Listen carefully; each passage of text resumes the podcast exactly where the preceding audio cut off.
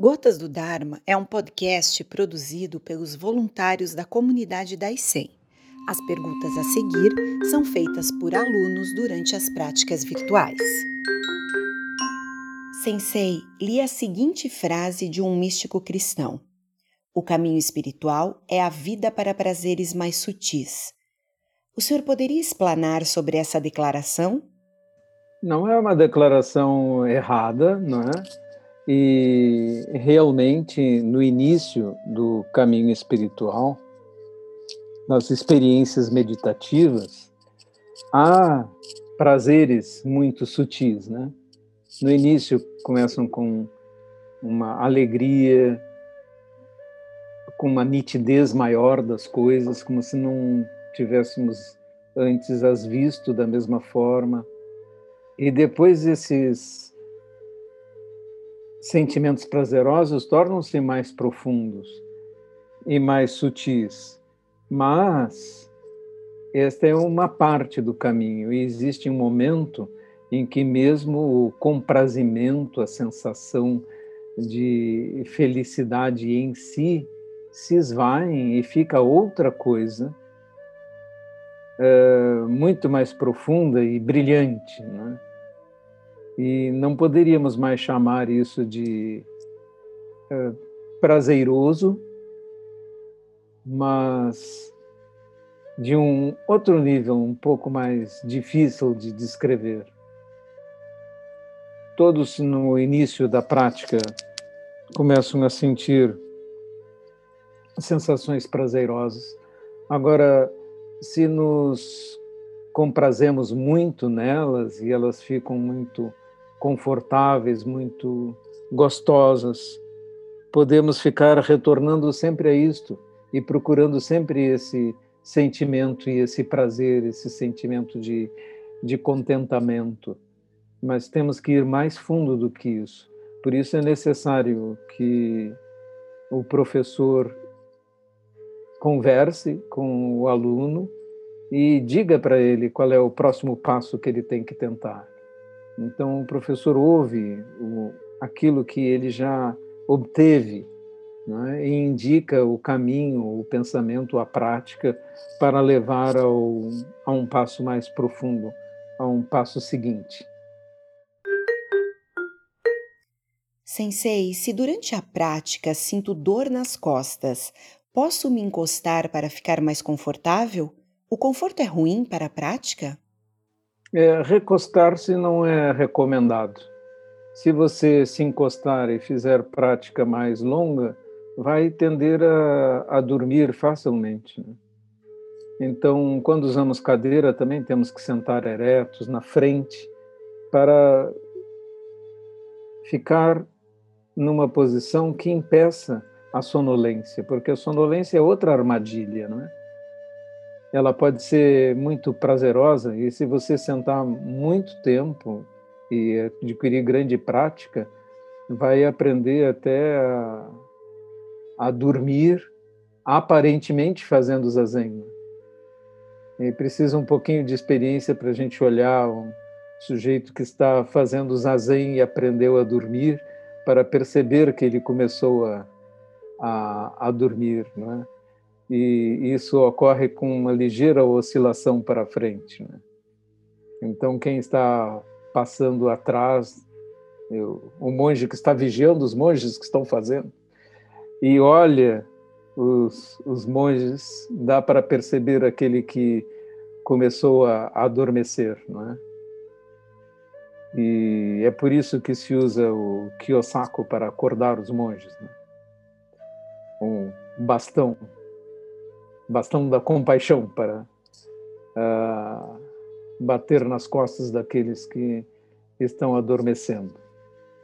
Então, o conforto não, não deve ser procurado, deve se procurar a postura correta. Né?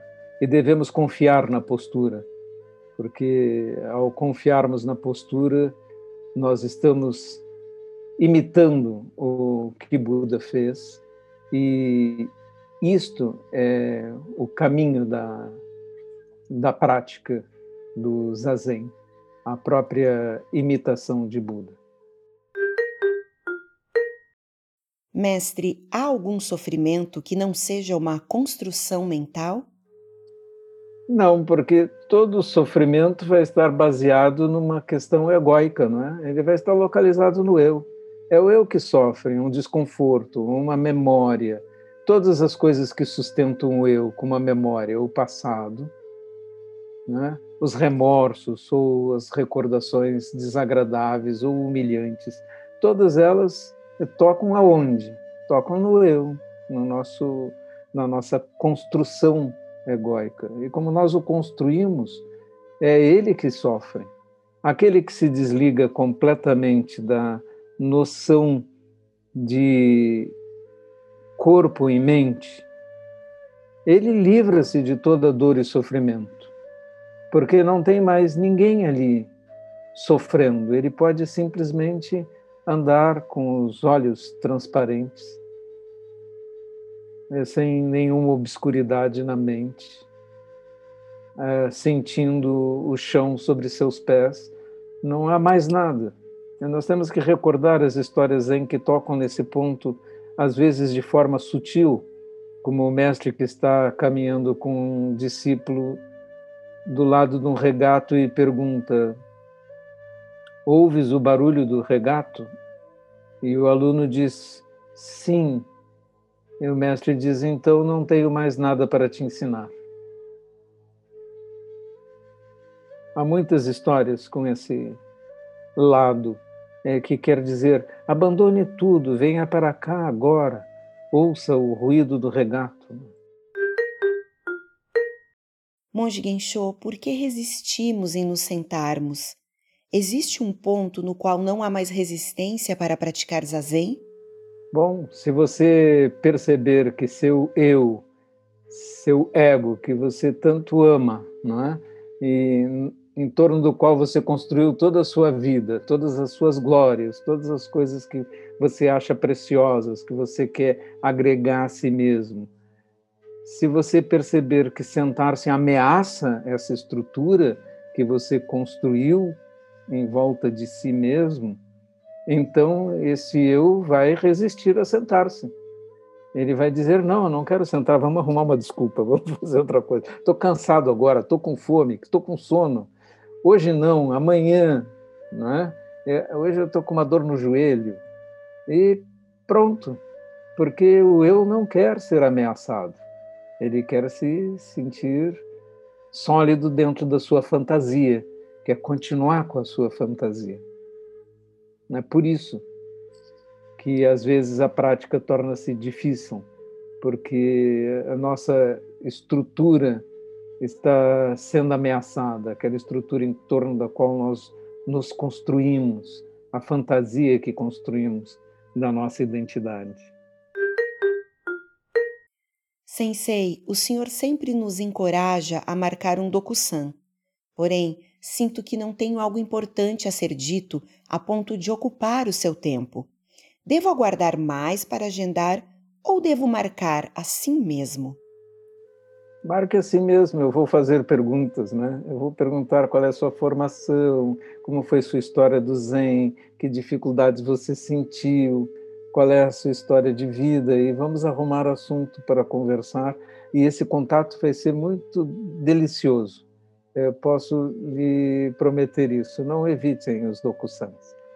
Eu me lembro que Saikawa Roshi ficava muito decepcionado quando ele era superintendente da América do Sul e estava no Bushinji.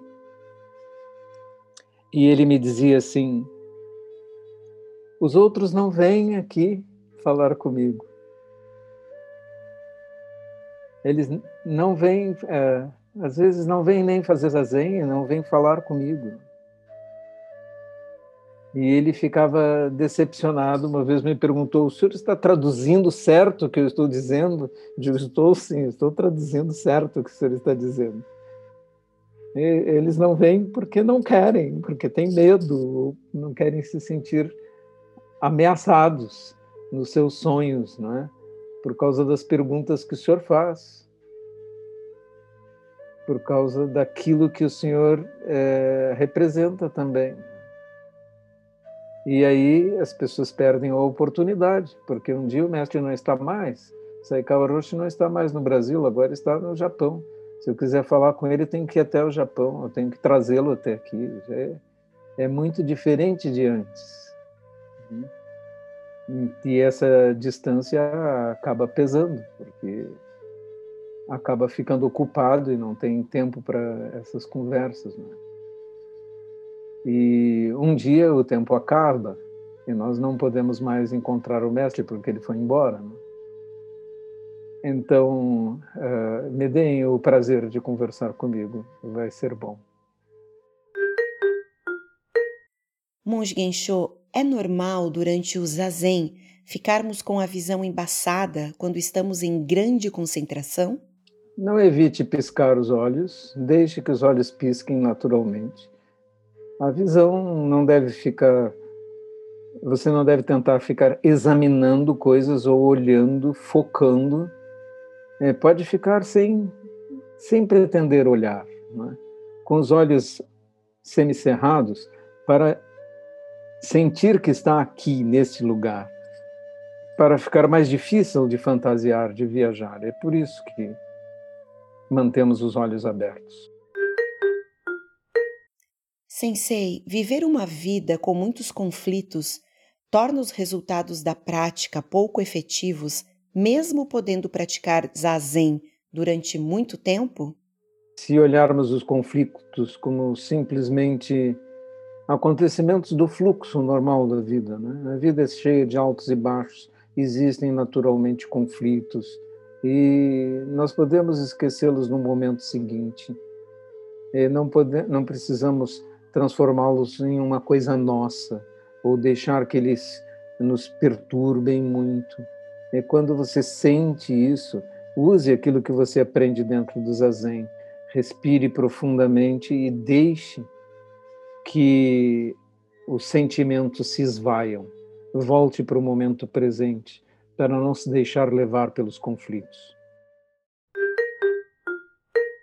Mestre, filosofando sobre a vida, cheguei à humilde conclusão que existem três causas básicas que nos levam ao sofrimento todas elas ligadas ao eu. A primeira, não ter aquilo que quero. A segunda, possuir aquilo que não quero. E a terceira, ser afastado daquilo que é meu. O senhor pode falar um pouco sobre isso? Em cada uma das conclusões que você chegou, que não estão, vamos dizer, tecnicamente erradas, está aquilo que eu não posso ter, aquilo que eu não quero, não é? aquilo que é meu. É? Na verdade, a causa básica do sofrimento não são estas coisas, mas o fato de haver uma crença em um eu. E se você retirar esta raiz que sustenta isso, então o sofrimento tende a não ter base para se estabelecer é, a abordagem budista é exatamente essa.